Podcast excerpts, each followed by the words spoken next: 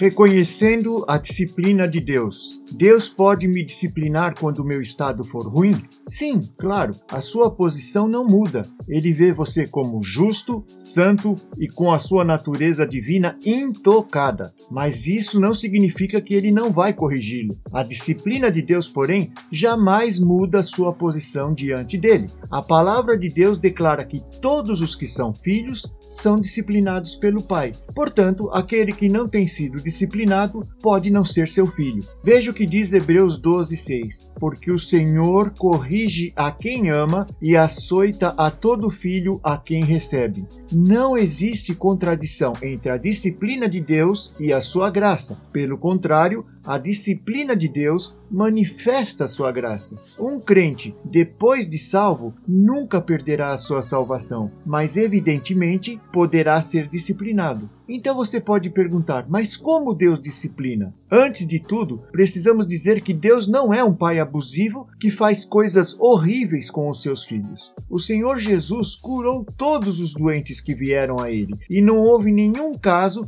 em que ele colocou uma doença em alguém para lhe ensinar uma lição. Creio que o pai jamais traz doenças e pragas sobre seus filhos. A extensão da correção é na exata medida do seu amor. Se vejo meu filho vez após vez fazendo o mesmo erro, e se aquilo pode vir a resultar em grande perda para ele, vou corrigi-lo para impedir que ele sofra perda. Quando amamos, corrigimos, nunca ignoramos. Deus, porém, não vai corrigi-lo lhe mandando doenças ou dando um acidente de carro. Deus não age assim. Veja o que diz Hebreus 12, 5 a 9 e estáis esquecidos da exortação que, como a filhos, discorre convosco? Filho meu, não menosprezes a correção que vem do Senhor, nem desmaies quando por ele és reprovado, porque o Senhor corrige a quem ama e açoita a todo filho a quem recebe. É para a disciplina que perseverais. Deus vos trata como filhos, pois que filho há que o pai não corrige?